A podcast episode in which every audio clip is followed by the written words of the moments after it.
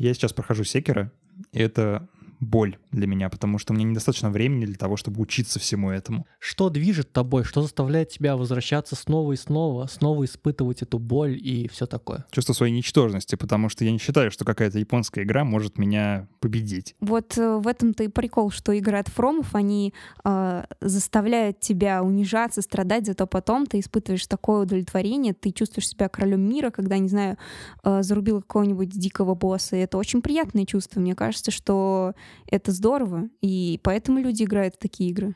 Лично я всеми силами стараюсь избегать э, появления таких игр, потому что опыт Артема мне очередной раз напомнил, что нужно быть осторожным. Да, не надо быть как Артем. Да, Артем, вот у меня вопрос. Ты как бы эту игру купил, да? Сам. Да, на старте. То есть ты потратил на нее деньги, и ты не собираешься ее проходить. Тебе не обидно с этого? Нет, не обидно, потому что если аж она меня совсем достанет, я ее продам на Авито, я думаю, и типа получу большую часть денег обратно. Это, как знаешь, э, артефакт боли, который будет доставлять боль другому человеку, а ты типа с радостью избавишься от него. Я уже не готов тратить вот столько времени на то, чтобы учиться чему-то, мне просто хочется кайф получать. Вот для меня игры перестали быть самоцелью. Они для меня просто отдых, это такой способ расслабиться, и я понимаю, что секира, оно не дает мне расслабиться. Вообще ни разу. И вот даже то чувство, про которое, Вася, ты говорил, вот когда ты победил босса, когда все классно получилось, наконец-то там, о, кайф, оно смазанное. Потому что это чувство, как будто ты диплом защитил. Вот ты просто падаешь так, и все, и, и а. То есть тебе даже не хорошо, тебе просто никак. Наконец-то ты это сделал. Кстати, с боссом в Секиро, с одним у меня была связана забавная история. Я никак не мог пройти яростного быка. В общем, для тех, кто не в курсе, это такой бычара на маленькой закрытой арене, у которого к рогам привязаны горящие снопы сена, и он носится постоянно, крутится и не дает тебе вообще практически ничего сделать. В итоге я мучился, мучился, мучился, мучился, очень долго потом его прошел, знаете, почувствовал вот эту крутость свою, а потом я прочитал патчнот от разработчиков, и я понял, что его просто понерфили, этого босса. Потому что никто не мог его пройти нормально. Понимаете? Даже настолько я был беспомощен, что игра сама сжалилась надо мной. Видимо, эти стаги сены — это для того, чтобы поджигать твой анус, Артем. А он, кстати, еще раз будет в игре встречаться.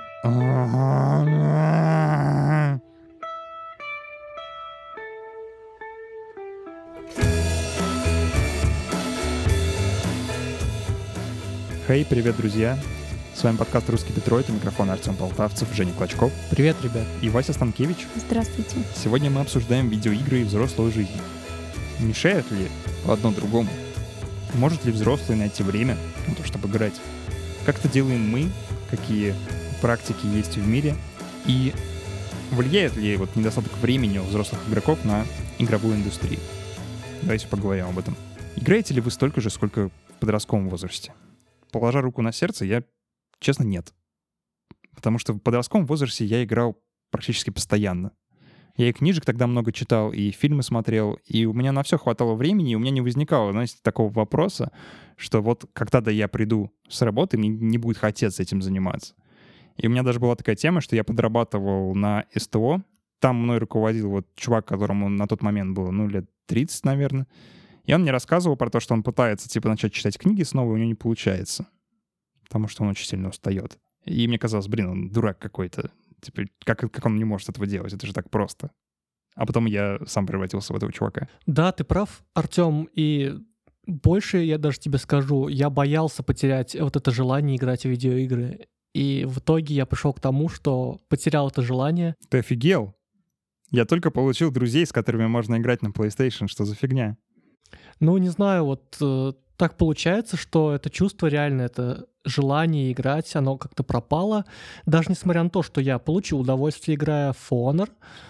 Вот. Э, но при этом, когда я взял себе Red Dead Redemption 2, запустил первую миссию, поиграл 30 минут, и я понял, что у меня нету сил и желания разбираться в лоре, разбираться в тонкостях инвентаря и вообще в тонкостях игры. И теперь я просто такой, типа, о, чё, как со мной такое произошло, и до сих пор не понимаю этого. Может, просто игра не твоя? Ну, зачем тебе мучиться и проходить Red Dead Redemption, если ты не хочешь этого?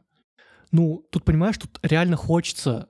Я тащусь от того, что слежу там за какими-то новинками, и после того, как вышел какой-нибудь God of War, я думал, да, я куплю PlayStation, я обязательно его пройду. Я купил God of War, купил PlayStation, и чё, я его забросил, потому что, ну, мне тупо лень играть дальше. Я не понимаю, как это произошло. Блин, Жень, нам с тобой нужно освежить нашу видеоигровую жизнь, так сказать. Не, не первый год уже. Вместе играем, нам надо что-то свеженькое внести. В Сделать струю. перезагрузку в отношениях, да, в игровых да, типа да. того. Ну, вообще это грустно слушать человеку, которому нет PlayStation. А Я, в отличие от нормальных людей, в подростковом возрасте не играла вообще. У меня не было ни приставок, а, ничего такого, кроме Тетриса и одного ноутбука на всю семью. А, То есть подростковый возраст для меня ну, не был под знаменем игр. Максимум, что это, когда стать соседа, Sims и Сталкер, то, если брат пускал поиграть. Вот, поэтому а, я сейчас это все восполняю. Я пытаюсь свою профессию связать с играми. Я очень сильно этим увлекаюсь, я за всем слежу, смотрю стримы, но вот у меня нет возможности играть в игры. И когда вы говорите такие вещи, что вот я купил PlayStation, ее не включал три недели, хочу продать. И мне становится страшно, что вдруг когда-нибудь, когда у меня будет возможность купить PlayStation, я ее куплю, и со мной произойдет то же самое. И что же мне делать? Не покупать PlayStation. Да, но хочется, понимаешь, ручки чешутся все равно хотя бы во что-то играть. И не знаю, меня, меня тянет сейчас. И мне кажется, это вот э, история о двух концах. Типа, когда у тебя этого нет, тебе этого дико хочется. Ты это получаешь, и тебе уже как-то не особо. И вот больше всего мне хочется сейчас разобраться, почему так происходит. Я просто не знаю, как объяснить этот феномен, когда ты вроде бы получаешь то, что хочешь в контексте компьютерных игр или игр на приставке, но при этом, когда ты это получил, типа, тебе становится на это абсолютно пофигу. Я знаю, как это объяснить. Ты просто повзрослел. Ты просто стал взрослым. Вот и все. Это совершенно нормально, что тебя уже не так сильно тянет к чему-то новому. И, наверное, не стоит этого бояться. У меня вопросы возникают при виде других людей, которые, например, в свои 30, в свои 40 начинают э, дикую вот погоню за каким-то контентом, за какими-то новыми да, впечатлениями, знаниями об этом мире.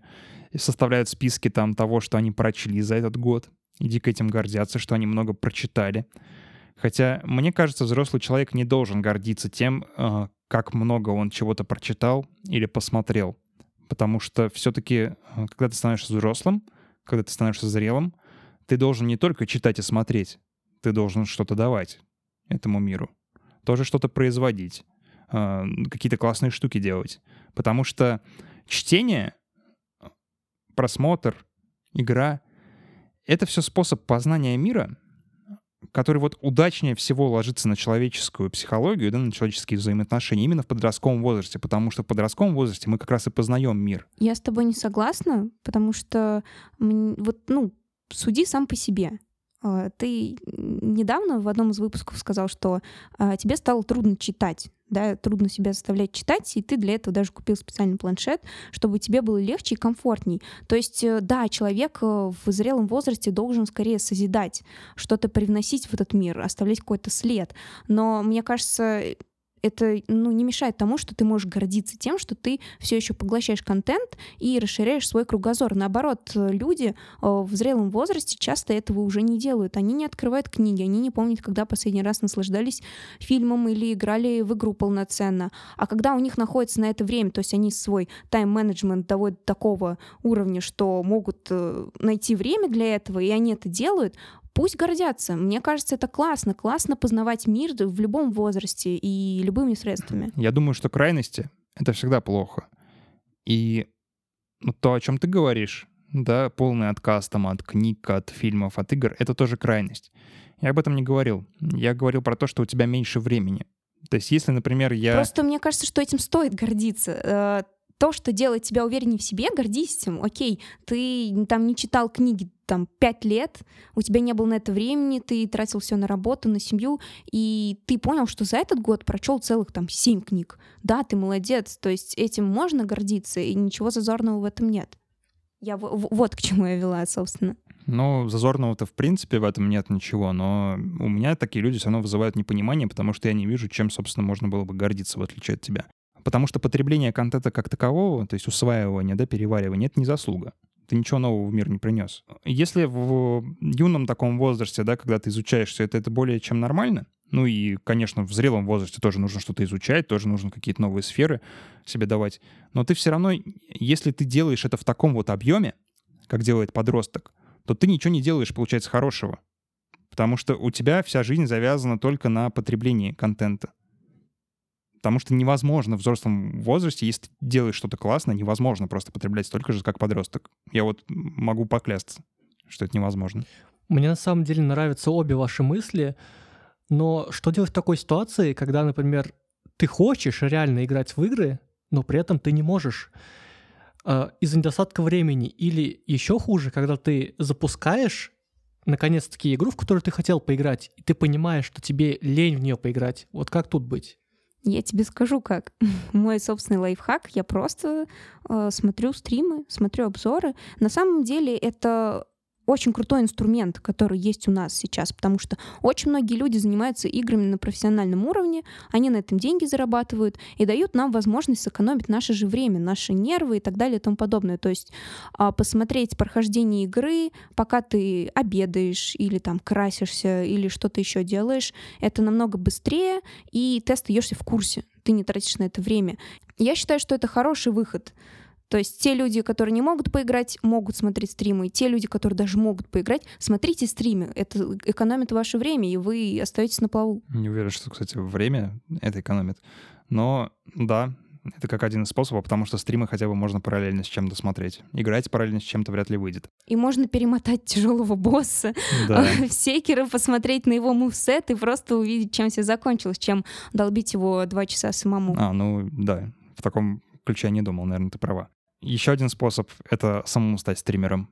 То есть сделать видеоигры своей профессии. И не только стримером, то есть, ну, в принципе, игражуром, это, ты можешь стать там геймдизайнером, да, ну, всем кем угодно, то есть внедриться в эту сферу и вариться в ней, и получается, ты э, можешь э, играть и смотреть, и тратить на это время, и ты такой, блин, ну я как бы в этом работаю, сорян. Да, но никто не гарантирует, что ты потом игры не станешь ненавидеть через несколько лет, потому что это все-таки работа. И, например, э, игровые журналисты, они же, ну, прямо скажем, они фиговые игроки, потому что они не наслаждаются играми вообще. У них есть какой-то план, там надо пройти вот эту игру там за пару дней, да, сделать обзор, потом следующее, следующее, и они, ну, ставят это на поток, и для них это перестает быть чем-то важным. Это просто часть работы, цикл.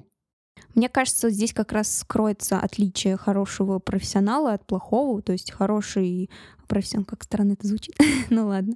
То есть э, профессионал своего дела, который реально им горит, ему нравится в любом случае это делать. Он получает от, от этого кайф. Его статьи, там, допустим, если это журналист, получаются драйвовыми, и видно, что человек заинтересован в этом. А когда ты угасаешь, тебе это надоедает, то, соответственно, нужно, видимо, менять род деятельности. Как говорят, идеальная работа — это та, которая является для тебя развлечением, досугом.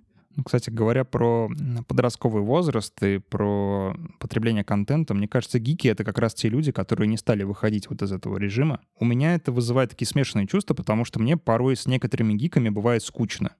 Ну, то есть некоторые из них, они, да, творческие ребята, там занимаются косплеем, например, да, или... Но их единицы все равно. Да, то есть основная масса вот тех, кто называет себя гиками, это просто чуваки, которые очень много смотрят там фильмы Марвел, читают комиксы. Задроты.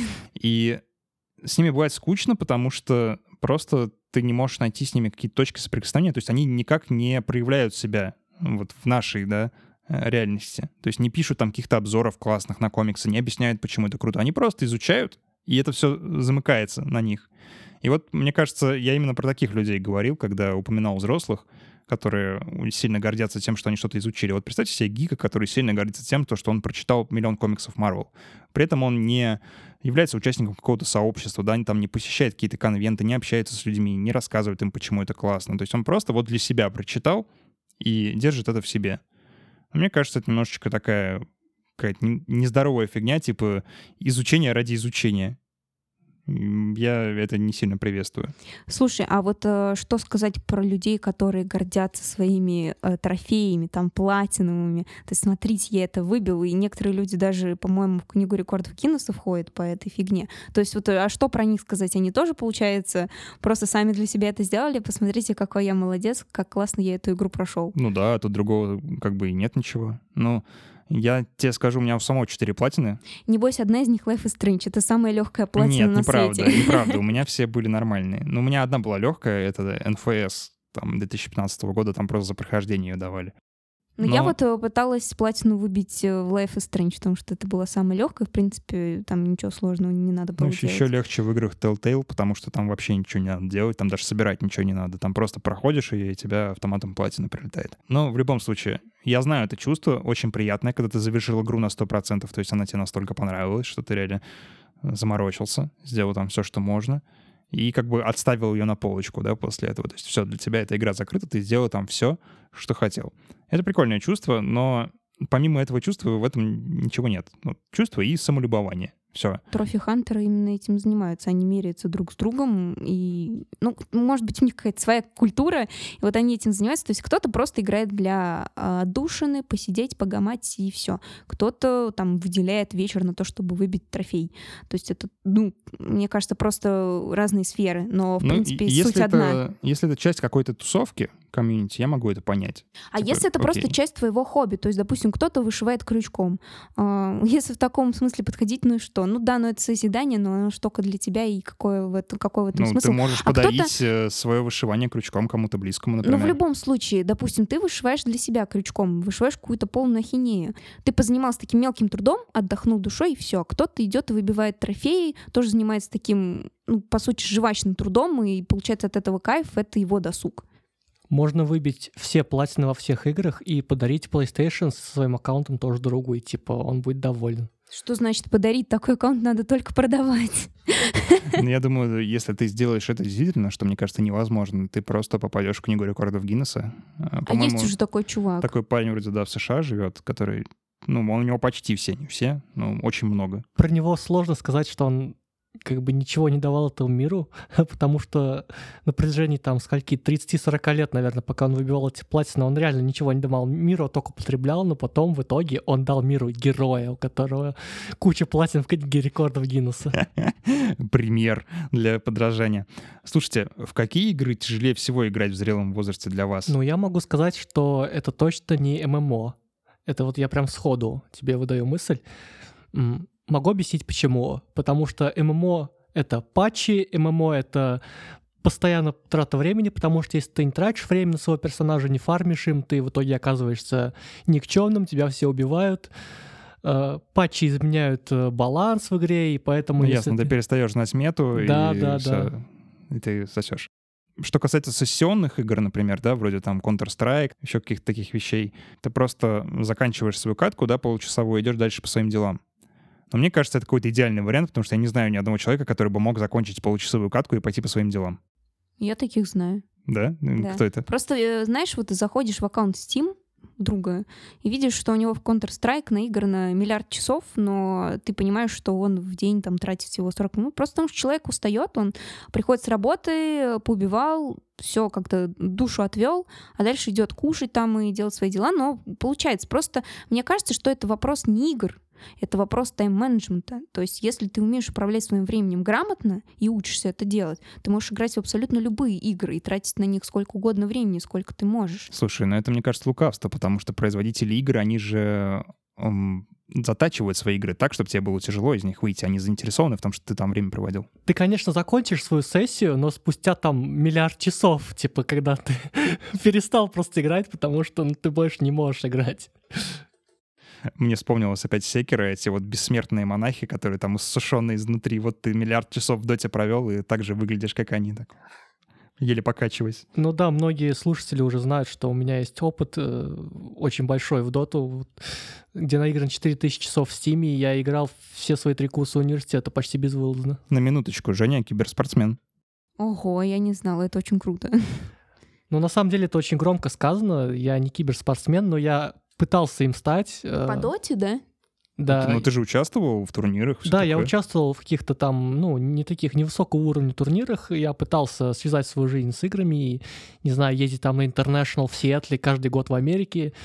И я видел в этом свое будущее, но не срослось, не получилось только потому, что я в конце концов понял, что мне нужно как бы выбирать, либо я дальше сижу в доту и как бы страдаю, потому что у меня нет денег на жизнь и все такое, либо я меняю свою жизнь в какую-то другую сторону и типа начинаю делать что-то другое. Ну, в итоге я потом ушел в армию, и все. Ты, ты знаешь, так э, как э, наркоманы уходят в наркодиспансер, только ты с доты пришел в армию, чтобы вылечиться от нее. Вы знаете, я хотел с вами в дополнительном выпуске как раз поговорить про вот эти рехабы, даже в Китае, например, есть, э, там лечат людей от интернет-зависимости, то есть берут и в армейские условия их вставляют. Вот у Жени, наверное, было лечение от доты, просто он сам себя, короче, отправил в армию, чтобы перестать играть в доту. Мне даже не кажется, что однопользовательские игры, они могут не затягивать тебя. Потому что есть разные однопользовательские игры. Есть какой-нибудь Ведьмак, в котором можно и 200, и 300 часов насидеть. Говоря про то, есть ли идеальные игры для игры в зрелом возрасте, мне кажется, таких не существует. И статистика это подтверждает, потому что если смотреть на возрастание интереса к видеоиграм, в период с 25 до 40 он падает. Потому что у людей есть другие дела, помимо видеоигр. После 40 лет, когда человек уже стал, допустим, начальником, сисадмином, где-нибудь, он... Э, когда э... дети пошли в школу. Да, да, да, дети все как бы исчезли с глаз, ты уже можешь поиграть. И там снова начинается возрастание на графике, то есть люди больше интересуются видеоиграми. И получается, что вот это вот обсуждение того, есть ли какой-то идеальный жанр для тех, кто хочет играть, но не хочет на это много тратить времени, его нет. Вы, если хотите играть, вы все равно будете тратить много времени, так или иначе. Еще меня напрягает то, что вот это отсутствие времени у игроков, оно начало влиять и на сами игры. Потому что в играх порой сейчас вообще нет челленджа. То есть секеры тебе очень легко проходить. Ну, это вот одна игра, да, сколько их там выходит в год, там, ну, одна-две, наверное, а все остальное, оно довольно простое, легкое и почти всегда линейное, потому что, ну, там просто сюжет-сюжет, и ты быстрее по нему бежишь и пытаешься получить э, все, что тебе вот, нужно в нарративной части игры, и тебя не интересует особо там геймплей, какие-то возможности, и это делает игры немножко похожими друг на друга. Одни из тех игр, в которые, наверное, стоит поиграть, э, когда у тебя не хватает времени, это игры, которые похожи на кино. Э, например, Life is Strange, где одна какая-то сессия длится в рамках какого-то сюжета. То есть ты прошел, допустим, пролог или эпилог, и ты можешь остановиться и продолжить там, скажем, спустя два дня, и при этом ты не потеряешь ни в сюжете, ни в впечатлениях. Сейчас игры делаются более массовыми, они охватывают больше людей. То есть это уже не какая-то нишевая штука, да, где ты задротишь какую-то фигню. И, собственно, это тоже связано со сложностью игр. Они перестали быть такими сложными, они стали для такие более лентяйные, потому что нужно захватить больше, больше людей, чтобы в них играли и те, кто особо в игры-то играть не умеет, типа вот там девчонок, допустим, или ну просто те, у кого пальчики маленькие. Ради этого, вот. кстати, иногда игры даже делят на эпизоды, например, как Hitman чтобы люди могли понемножку изучать игру и как-то больше времени уделять каждому конкретному уровню, потому что Hitman — это же игра про уровни, по большому счету. Да. И меня удивляют люди, которые говорят, что почему Hitman делают эпизодами, это так отстойно, типа супер тупая штука. А я скажу почему. Потому что они предполагают, что вы будете проходить каждый эпизод много раз разными способами. Если вам дать все эпизоды сразу, вы не пройдете их много раз разными способами. Вы пройдете их все по одному и все забудете об этом. И да, поэтому, и вам наскучит. Да, чтобы у вас было больше мотивации изучать саму игру, собственно, да, раз, разнообразные способы устранения своих целей, для вас и выпускают это по эпизодам, чтобы была мотивация. Допустим, Life is Strange 2 выходит, да? Они выходят там через два месяца, через большее количество времени. Я уже забыла, что проходило в предыдущих эпизодах. Да, у них есть там такая фишка, типа, что было ранее, там, ваши предыдущие решения. Но я хочу ощутить вот полностью все эти эмоции, испытать на одном дыхании. И мне кажется, что вот эта фигня не всегда правильно. Мне кажется, такие игры предполагают все равно, что ты их будешь проходить какими-то сессионными э, моментами, и они как бы сами в себя за закладывают то, чтобы ты не потеряла вот этого вот, э, ну, вот этой вот, вот этого повествования сюжета. Знаешь, вот я вспоминаю сейчас, когда выходил Детройт, а, мы его прошли за одну ночь. То есть э, от этой игры было сложно оторваться, сложно потерять сюжет, и просто хотелось ее пройти. Там даже когда были душные моменты с Маркусом, там поиск вот этого клана, все равно вот эти моменты как-то проглатываются, и ты хочешь целиком все это познать, э, и не можешь остановиться. То есть для меня вот такая игра наркомания — это, наверное, игры с сюжетом. Я, в принципе, их больше уважаю, чем какие-то другие игры. Но вот прям я вспоминаю, как это было, и очень тяжело делить это на эпизоды самому или когда насильно делит, как Telltale, те же самые. Ну и получается, что вот это отсутствие времени на прохождение других игр, да, не тех, которые похожи на кино, которые можно хотя бы закончить, оно несколько убивает специфику игр как искусство. Потому что, ну, чем отличается, допустим, Детройт от фильма обыкновенного? Тем, что тебе надо QTA иногда жать, и иногда принимать решения какие-то. Ну, это вроде прикольно, да, но мне кажется, игры заслуживают больших отличий от кино. И есть, например, игры, в которых там сюжет вообще нисколько не важен, и важен именно сам геймплей, ощущения, и все это передается через э, это. То есть все твои эмоции, они передаются через геймплей, как-то в нем отображаются.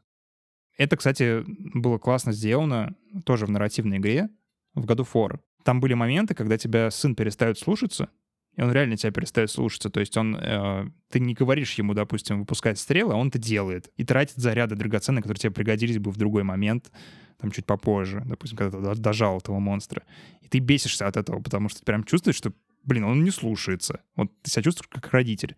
И мне кажется, таких моментов э, в играх становится все меньше потому что они всегда завязаны на геймплей, они предполагают какое-то изучение, глубокое погружение в это. А если у тебя игра состоит из того, что ты просто выбираешь на развилках постоянно куда пойти, ну, не знаю, можно ли это вообще игрой считать? Согласна с тобой.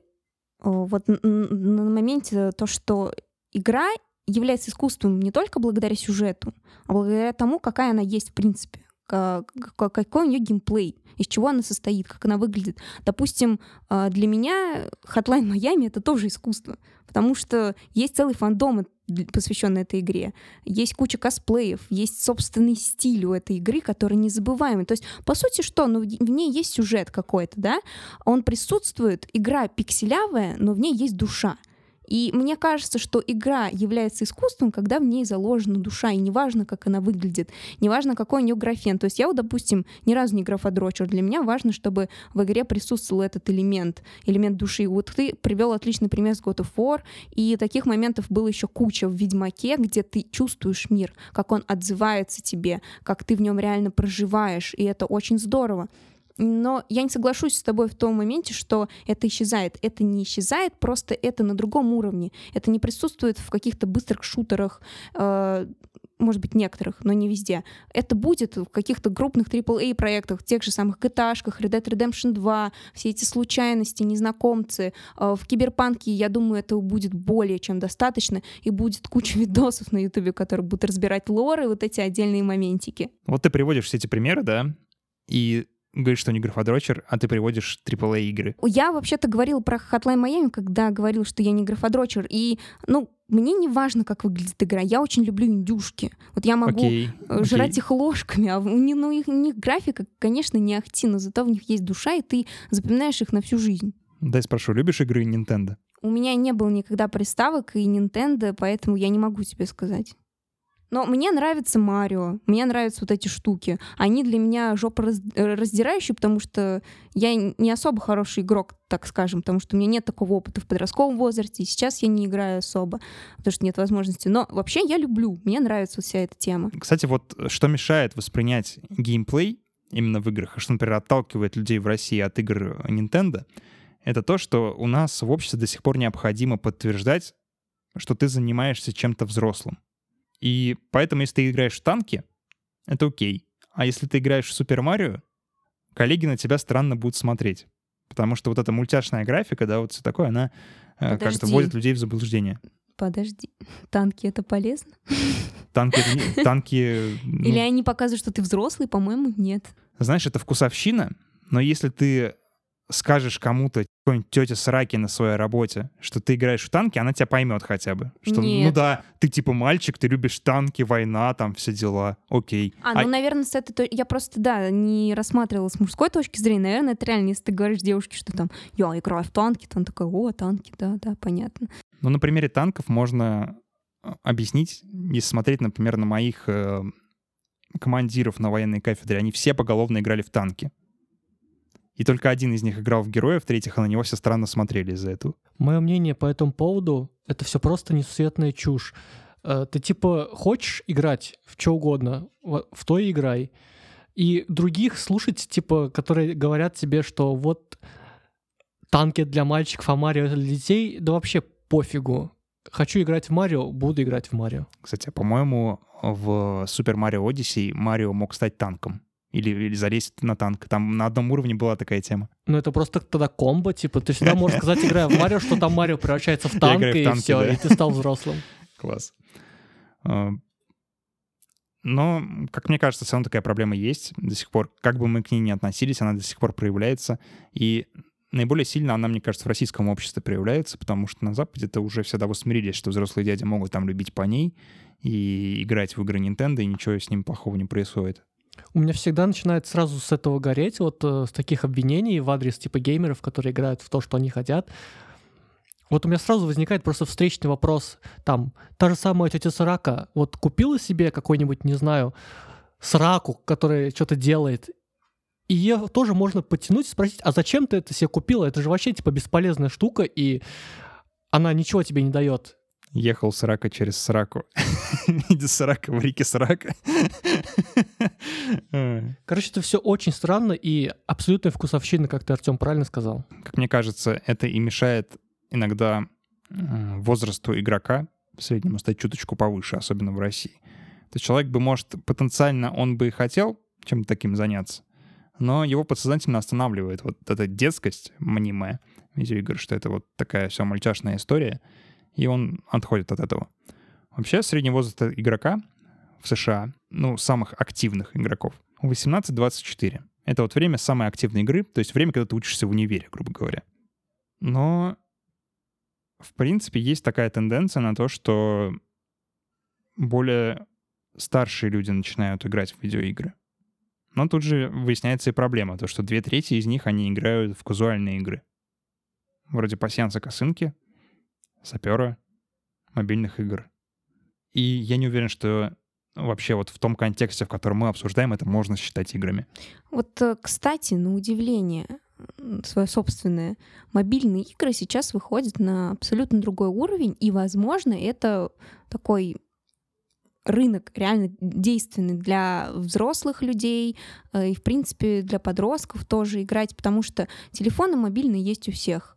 А, И времени, чтобы поиграть, тоже есть, пока ты едешь в метро, пока ты стоишь в очереди. И сейчас очень много мобильных игр выпускается именно сюжетных, каких-то интересных, коротких, которые ты проходишь и испытываешь эмоции. То есть ты не просто там а, три в ряд сделал, да, а ты прожил какую-то историю. Очень многие игры собирают награды. Также я открыла недавно Apple Store, э, и там увидела такие игры, как Banner Saga, Beholder, Inside, э, мною очень сильно обожаемые игры, которые я проходила на компе, и вот они там есть. То есть можно было не тратить время дома, сидя на- за компом, да, а вот едешь куда-то, открыл там э, Beholder, поиграл, все остановил и дальше пошел. И сейчас это развивается. Я вот в свое время не прошел ни GTA San Andreas, ни GTA Vice City, ни GTA 3 полностью, а теперь они выходят на мобильных устройствах, и самое время за них взяться, наверное. Ну, не знаю, ребят, мне кажется, это тоже лукавство, потому что, ну, возможно, люди играют там в GTA, да, своих айпэдов, но большинство-то играет в Angry Birds все равно. Ну да, особенно сейчас, когда они выпустили, ну, выпустят скоро 3D Angry Birds, и ты будешь там играть, не знаю, в своем VR. Брать птицу, натягивать ее на рогатку Ну, кстати, стрелять. это интересно. Довольно жестоко, я бы сказал. Если это сделать в VR, то потом можно настоящих птиц также запускать. В общем, я себя как э, Милонов сейчас или Мизулина веду. Да, я, я говорю, короче, что во всем виноваты видеоигры. Вот и все-таки, как сохранить увлечение играми в таком зрелом возрасте? По мне так спасает только тайм-менеджмент очень жесткий. Устанавливаешь таймер и играешь по таймеру. Вот это единственное, что может спасти. А есть ли какие-то другие способы? Ну вот у меня это лично все по настроению идет. А, то есть если у меня есть настроение поиграть, я найду время. Немного, 20 минут, час, но я найду время поиграть. Оно не так часто бывает, но все же есть. А так в целом у меня не проходит ни одного дня, чтобы я не э, почитала статью, чтобы я не узнала что-то, чтобы я не посмотрела прохождение. И, ну то есть мне интересно в этом вариться, и у меня желание не пропадает к играм только благодаря тому, что я сама этого не делаю. Мне кажется, в этом вот э, лично мой лайф лайфхак. Вот у меня тоже лично по настроению. Так как я понимаю, что я крайне редко сейчас играю, и у меня крайне редко есть настроение поиграть в игры, поэтому как только оно появляется, я сразу же бросаю все свои дела, запускаю PlayStation и наслаждаюсь. Ну, да, наверное, это сработает. Ну, то есть это все равно приведет, получается, к уменьшению игровых часов. То есть ты не будешь играть так же, как раньше. Слушай, ну, в принципе, мы на досуг-то не тратим особо много времени, когда мы уже взрослые и работаем. Не ну, знаю. Мне Смотри, кажется, если столько под... же, сколько на работу, если... Ну, не знаю, если в подростковом возрасте там мы могли и на пение, и на танцы, и на йогу, и на гимнастику ходить спокойно, то на работу мы тратим очень много времени, мы выматываемся физически, морально, и уже тратить времени много на досуг э, сложно. То есть у меня есть знакомые, которые там занимаются этими катаниями безумными на воде, где там ноги, руки ломают, и вот они взрослые, блин, они не могут каждый день этим заниматься, как раньше. Им приходится выделять там время раз в месяц, выезжать на какие-то специальной базы. То есть э, на досуг мы не тратим уже так много времени. Мастер спорта по катанию на воде. Вот Даже я, я, за, я забыла, как такая штука называется, когда тебя Кайтинг? привязывают к кат... ну не к катеру, к этой фигне, и ты катаешься на воде и держишь. Кайтинг. Да, да. В общем, и трюки там всякие выполняешь. Понял, понял. Еще мне кажется странным способ, который я вычитал в одной статье. Там говорил, что ставьте легкие уровни сложности в играх. И тогда вы их будете очень быстро пробегать, и не будет много времени уходить. Мне кажется, что, во-первых, это ухудшает игровой опыт во много раз сразу. То есть ты там, где игра планировалась как бы напрягающей, что ты должен там сжать свою попку и бояться чего-то, ты не будешь этого делать, потому что у тебя там дофига припасов, и лучше вообще не играть, чем играть на легких уровнях.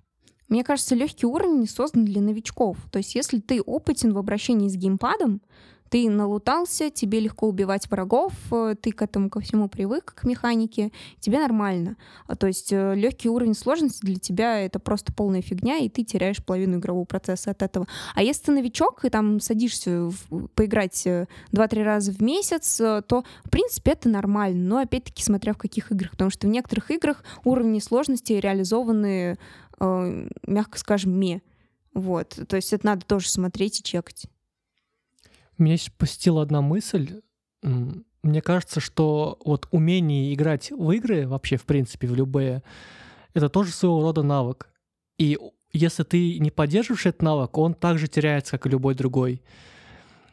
И как бы если так получилось, что с возрастом потерялся навык играния в игры, простите за тавтологию, то, возможно, может быть, стоит начать самых каких-то легких игр, там, инди каких-нибудь игр, даже несмотря на то, что вы играли там в доту или в какой-нибудь где нужно 100-500 тысяч кнопок нажимать одновременно, я По... думаю, сейчас дотеры напишут в комментариях, что дота — это как велосипед, никогда не забывается. Вот есть... я тоже сижу с мыслью об этом, что, блин, ну мне кажется, что игры — это скорее как велосипед, игровой навык, особенно если ты много тратил времени в подростковом возрасте на это, у тебя рука набита, если ты перестанешь играть на несколько лет, потом снова сядешь там, ну, два-три дня поиграешь, потом войдешь снова в клюю, надо просто заново привыкнуть. Это не влияет на знание самой игры. Ну, то есть я имею в виду, что знание там каких-то предметов или просто что жать вперед, это значит вперед, а жать назад значит назад. А в целом я имею в виду по, про восприятие.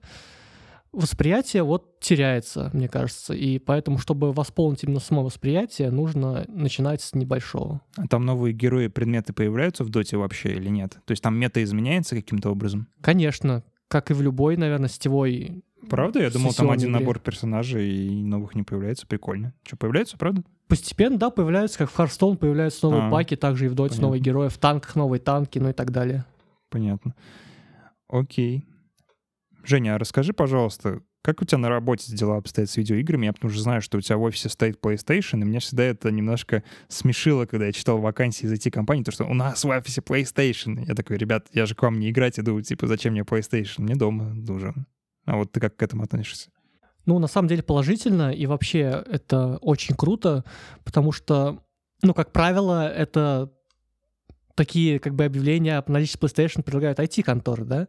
Ну да. А в IT-конторах, как известно, занимаются программированием или чем-то таким. Так вот, по своему опыту могу сказать, что если ты там пишешь код, там три часа к ряду, у тебя возникает такая проблема, что ты не можешь отвлечься от этого кода. И даже когда ты встаешь, скажем, попить чайку на кухню, и этот код у тебя постоянно крутится в голове, и ты ничего не можешь сделать, чтобы он избавился. Такой ты идешь, запускаешь какой-нибудь Mortal Kombat с друзьями, с коллегами по работе и начинаешь в него играть. И это очень реально сильно помогает. Так что я всеми руками за, и мой босс тоже понимает, поэтому у нас целых два PlayStation в офисе. Неплохо. Слушай, а это получается как аналог такой вспышки из «Люди в черном», да? Ты просто освежаешь как бы свое сознание, забываешь там про код на секунду и идешь дальше работать со свежей головой. Да, типа того. Вот именно проблема в том, что ты не можешь расслабиться во время рабочего процесса, даже когда у тебя перерыв. Я даже покупал PlayStation именно с такой целью к себе домой, чтобы приходить с работы, и когда у меня мозг загружен, я хочу просто отвлечься от, от этой работы, я просто запускал PlayStation. Ну, слушай, я тебя понимаю, потому что у меня на самом деле похожая была ситуация с э, Nintendo 2DS, когда я покупал. То есть я прям э, покупал ее с целью, чтобы у меня постоянно была в доступе какая-то консоль, чтобы я мог вот поиграть, когда я работаю. Допустим, мне прям совсем вот плохо, ничего не идет, я беру, там, прохожу уровень в Марио, и мне хорошо. Да, и вот это меня натолкнуло на мысль, что такие консоли как нельзя лучше подходят вот для подобных ситуаций, когда ты не можешь отвлечься. Тебе не нужно там запускать кнопку старта PlayStation и ждать там 10 минут, пока она загрузится или что-нибудь в этом духе. У тебя всегда под рукой Nintendo Switch или Nintendo 3DS, и ты просто моментально ее открываешь и начинаешь играть. По-моему, идеально. Что такое камень преткновения для всех, кто обсуждает вот эту тему с видеоиграми и взрослостью, это то, как заставить свою девушку полюбить видеоигры. А вот мне кажется, что заставлять не нужно. Потому что если твоя девушка любит видеоигры, с ней, ну, сложно существовать в одном пространстве, потому что она постоянно занимает твою консоль, и типа постоянно такая, типа, дай сюда контроллер, я сама пройду. И ты такой, а, я же хочу сам поиграть. И в итоге получается ну, такая странная ситуация, что вроде как тебе нравится, что твой партнер разделяет твои увлечения, но с другой стороны ты не хочешь делиться с контроллером. Мне кажется, здесь идеальный выход из положения — это просто это как-то регулировать, и когда а, твоя девушка не а, гиперзадрот. Все-таки, знаете, таких девушек единицы. Девушки сейчас очень много знают про игры, они ими увлекаются, они понимают, что это рычаг протяжения мужиков, потому что мужикам нравится обсуждать игры, и это способ их привлечения внимания. А, то есть э, любая девушка так или иначе с играми сталкивалась, может быть, даже играла в них, может быть, даже любит в них играть, и может быть, даже это не Sims. А, но все-таки гиперзадроток очень мало. И мне кажется, что найти девушку по интересам, то есть чтобы она интересовалась играми, ты смог э, с ней обсудить это, э, как-то на какое-то мероприятие сходить, какую-то игру поиграть вместе, это вообще ideal, но она не садится за твою плойку там на миллиард часов и не занимает пространство. Вот у меня, допустим, были отношения общение с молодым человеком, и он очень много любил играть в игры, и у него даже два экрана стоит. На одном футбол менеджер запущенный с компа, на втором там э, что-то еще запущенное с плойки, вот он играет просто, э, ну, как бы у него глаза в сторону не начали разъезжаться нет, просто. Нет, но все равно он как бы мне давал спокойно поиграть во все, что я хочу, то есть даже там выделял время, и я просто не настолько сильно задрочу. То есть мне достаточно там три часа поиграть, нормально было, вот я помню. А, то есть мне кажется, это идеальный вариант. Просто находить баланс, и, в принципе, большинство девушек сейчас э, не задротки, и нечего этого бояться, что она будет отнимать контроллер. А мне бы было, наоборот, круто, если бы у меня девушка была задроткой. Так как я сейчас в последнее время не очень много играю, я бы просто сажал ее за свой PlayStation и умилялся как она играет, и при этом сам бы проходил крутые тайтлы. Только что была реклама отношений с Евгением, типа, если вам нужен парень, у которого свободный PlayStation, на котором он не играет. Call me. Да, да, call me maybe. но все равно мне кажется, что нужно... Вот идеальный, короче, вариант — это когда у тебя девушка-казуалка. Вот она знает про игры, она смотрит стримы, она как-то погружена плюс-минус в эту культуру, но она не умеет играть супер классно. Ну да, и ты можешь сидеть, игры.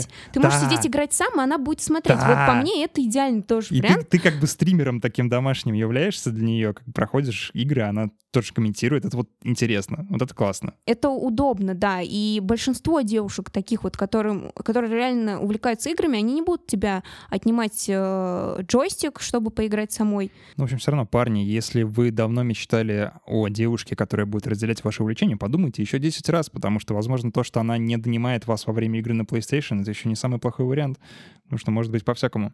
Как бойся своих желаний, как говорится. Ну так как раз-таки девушка, которая играми не увлечена, она и будет тебя доставать. Почему ты сидишь на PlayStation, почему мы никуда там не идем?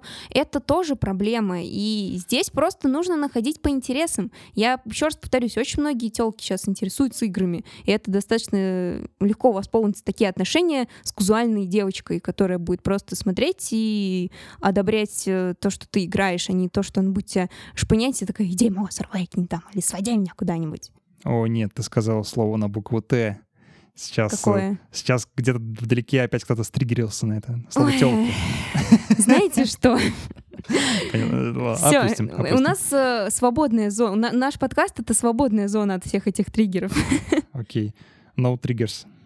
Мне сразу вспоминается куча видосов на ютубчике, где просто типичная российская семья, там мужик какой-нибудь с- рабочий на заводе, жена у него такая же, там еще ребенок, и мужик типа садится играть в танки, и там начинается просто, типа на РНТВ даже вплоть передачи такие были, типа «Мой муж играет в танки целыми днями, что мне делать? Он разрушает мою семью, кошмар». Слушай, это ужасно. У меня был период, когда я много играл в Battlefield, первый. Но Battlefield, да, понятно, какая аудитория, да, там, ну, много есть мужиков, которые играют в Battlefield. И многие из этих мужиков, они не догоняют, что у них включена э, этот, э, громкая связь. Я не знаю почему. Просто не понимают, что их слышно. И я порой слышал такие скандалы дикие. То есть там приходила жена, начинала выговаривать мужу за то, что он мусор не выносит. И это все слышно, и там еще чат весь угорает тоже над этим. Это так ужасно. А. И еще я слышал, как э, страшное происходит. То есть там плачет младенец, а э, этот игрок на него матерится, типа говорит, какого хера ты там плачешь, там, я играю, там, не мешай мне. И я чувствую, что там сейчас домашнее насилие произойдет, просто он выкинет его куда-нибудь еще чуть И реально страшно. И я понимаю, что я никак даже на это повлиять не могу, потому что как я его по IP вычислю, где он там находится? Ну, Мы же там с тобой, по-моему, даже еще играли, когда вместе был момент, типа, «Смо- смотри, Петя, танк, а там Петя слюни пускает какие-то. Вот, кстати, э, нормальная тема такая. Э, Это был более добрый, мне кажется, вариант того, что слышал я потом один. Ну, э, я, кстати, не верю в то, что можно и с детьми нормальное время за видеоиграми проводить, потому что, к сожалению, умерла культура игры на одном диване. То есть, если раньше ты мог с ребенком там вместе в какой-нибудь Twisted Metal поиграть или еще какие-нибудь такие веселые вещи, и вам было, в принципе, окей, то сейчас у тебя выбор игр, в которые вы можете поиграть, находясь в одной комнате вдвоем, очень ограничен. И файтинги, я думаю, тут вообще не в тему, потому что, ну, твой ребенок, если ему больше 10 лет, он наверняка лучше играет в файтинги, чем ты. Поэтому, ну, типа, трудно э, соответствовать, поэтому это будет выглядеть, как ему будет очень скучно, он будет просто Можно менять тебя, файтинги из UFC в Мартач, из Мартача в Injustice. Я, Не, я тебя уверяю, твой ребенок, он тебя произойдет везде. Да пусть, это же не главное. Главное, что время вместе проводим и как бы причащаемся к культуре игр. Вот. Мне кажется, что нет.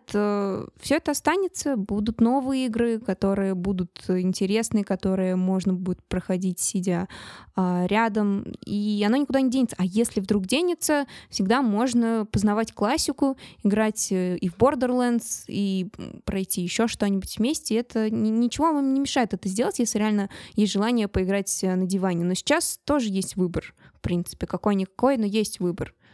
Слушайте, а еще такая тема. Если вот сейчас э, появляются игры с сюжетами про подростков, да, про их ценности, не значит ли это, что у нас будет в будущем меньше взрослых видеоигр? Ну, потому что основная аудитория — это 18-24, как я говорил. И, может быть, им более интересно вот играть в Life is Strange, чем в какие-то другие вещи. Не чувствуете ли в этом опасность? Вдруг там у нас расчлененка из игры исчезнет или еще какие-то такие вещи? Ну, вообще мысль на самом деле интересная, но учитывая такую тенденцию, что сейчас хотят как бы все равно притянуть людей гораздо больше к играм и всяких разных возрастов, то, возможно, произойдет какое-то разделение. А, вот игры для взрослых, игры для подростков игры для детей. Сейчас пока это все смазано, но вообще такая вероятность, наверное, есть, да. Мне просто кажется, что если начнут работать вот эти возрастные ограничения, запреты, то мы получим точно такую же ситуацию, как с фильмами. Например, ты идешь на какой-то фильм по комиксу, да, хочешь, чтобы там было как в комиксе, допустим, там комикс был очень жестокий. Допустим, он был про взрослые темы. А потом им говорят, что PG-13, короче. И ты понимаешь, что там ничего этого не будет. Что все, атмосфера убита. Ну, тогда мы получим ровно ту же ситуацию, как в Китае. Я не знаю точно, распространяется ли это там на все возраста, но, например, в Доте той же самой, там же есть герой там с огненными черепами и еще с чем-нибудь таким, который там пузяк распорта и кровище хлещет, все такое. А в Китае отдельные модельки, где нету крови, нет черепов, потому что у них там какой-то закон там Просто свой. китайцы, короче. Рядовые. Каждый герой — это китаец, просто наборы способностей разные, но выглядят они все одинаково, типа в шапках-ушанках, такие, как китайская армия одевается. Блин, ребят, расскажите нам про то, как вы умудряетесь играть во взрослые игры. Точнее, как вы умудряетесь играть в игры во взрослой жизни. Есть ли у вас какие-то приемы, и как вы думаете, влияет ли это на индустрию? Давайте обсудим это в нашем паблике, который называется «Русский Детройт». Да, поделитесь с нами, очень интересно найти какой-то способ, потому что связи с играми терять не хочется, но при этом не хочется и как-то тратить свое время впустую, если так можно выразиться.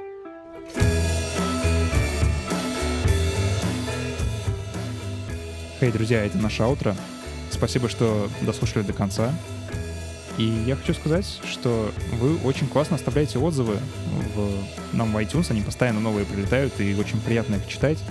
Если вы этого не сделали еще, то, пожалуйста, переходите в свое приложение, ставьте 5 звезд, оставьте нам отзыв, расскажите, что вы думаете о нашем подкасте. Это очень сильно поможет нам в продвижении, и просто поделитесь фидбэком, это всегда приятно и полезно. Кроме того, если вы хотите нас поддержать материально, то вы можете перейти на наш Patreon, это patreon.com slash Там разнообразные плюшки для патронов, и совсем скоро я начну отправлять э, первую партию стикеров, потому что мы такие добили до нужной суммы. Что касается статей, у нас есть статья про то, почему Nintendo в России не так популярен, как во всем мире. Есть исследование про социальный портрет игрока, и сколько россиян играет в видеоигры. А также есть классные материалы, которые говорят о том, в какие игры поиграть, если ты взрослый. Я считаю, что он не совсем адекватный. Как бы он такой, знаете, вот совсем казуальный. Если вы играете, то вам не нужно читать этот материал. Но если вы никогда не интересовались играми и после нашего подкаста решили приоткрыть для себя дверь в этот чудный новый мир, то вот начните с этой статьи, она вам расскажет, с чего можно начать. Спасибо, что слушали. Всем пока. Пока, ребят. Пока.